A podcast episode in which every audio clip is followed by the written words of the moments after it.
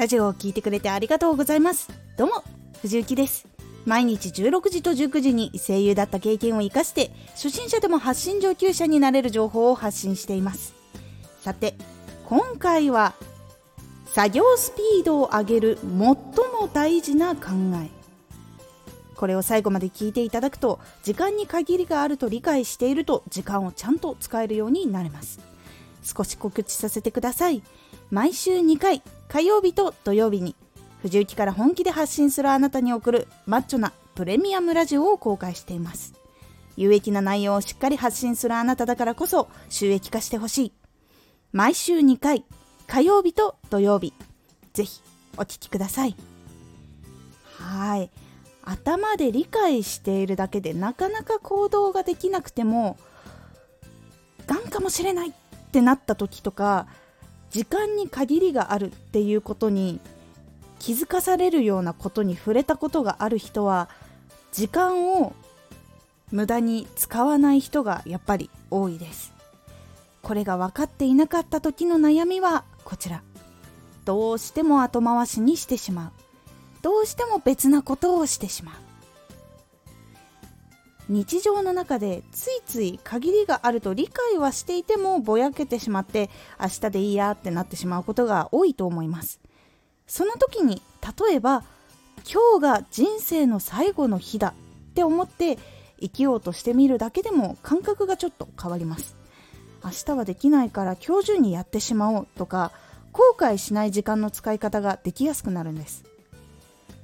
他にもドキュメンタリー番組とかで実際にもう時間がないっていう人の物語を見ている時にもし自分がそうだったらどうやって今の時間を過ごそうかなとか今やりたいことって何だろうとか後悔しないために自分の中に残ってるものって何だろうとかっていうことを考えたりして実際にその思い込んだまま行動してみたりすると結構時間を大切に後悔ないように生きやすくなります。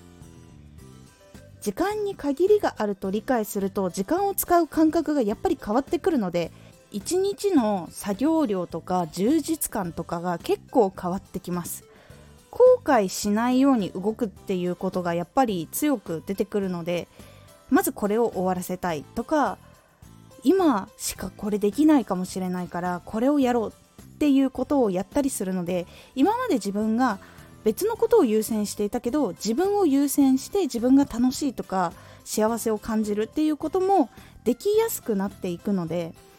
生き生きとした時間を過ごす人が多くなってきます。これが作業スピードを上げる最も大事な考えだと感じています。今回のおすすめラジオ。プロフィールを良くするコツ。コツを押さえるとプロフィールがかなり見やすくなって視聴数やフォロワーが増えやすくなるというお話です。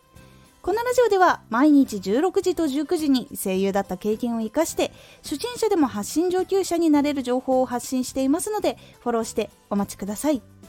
次回のラジオはラジオの印象を決める3つのポイント。こちらは3つのポイントを押さえるようにするとラジオの評価が結構良くなったり印象が良くなったりするという感じになっておりますのでお楽しみに。Twitter もやってます。Twitter では活動している中で気がついたことや役に立ったことをお伝えしています。是非こちらもチェックしてみてね。コメントやれたいつもありがとうございます。ではまた。